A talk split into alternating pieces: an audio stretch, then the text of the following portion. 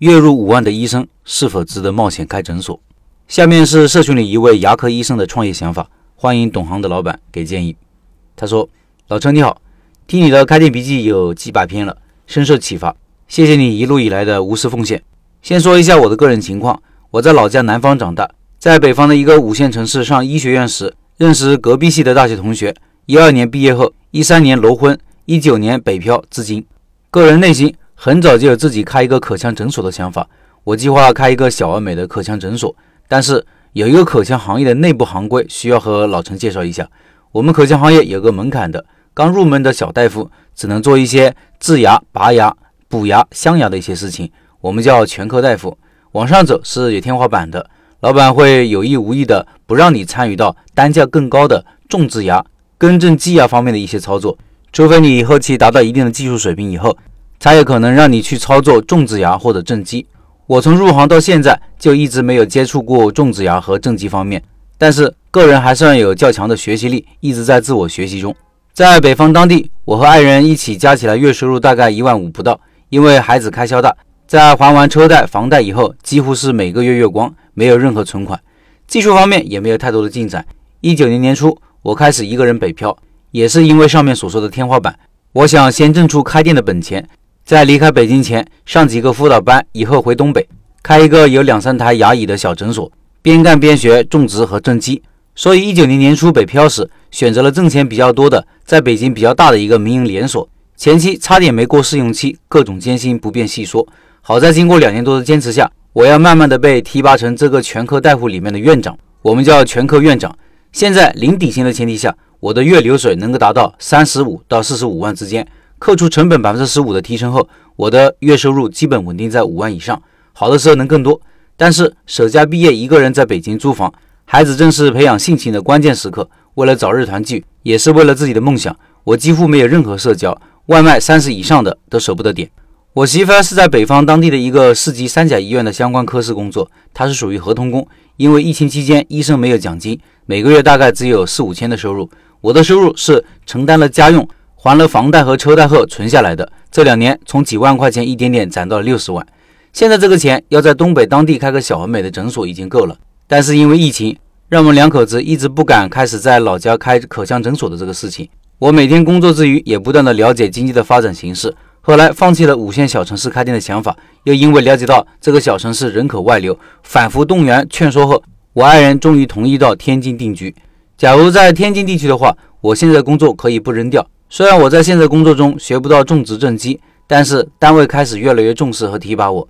我开始在工作之余参加北京的一些辅导种植正畸的一些班，同时几个月之内，这个分院也要从现在的几台牙椅到三十多台牙椅。因为大夫多了，但是患者还是附近的人。虽然我马上会被提拔成全科院长，我的工资不会有太大的变化，工资和流水完全是直接挂钩的。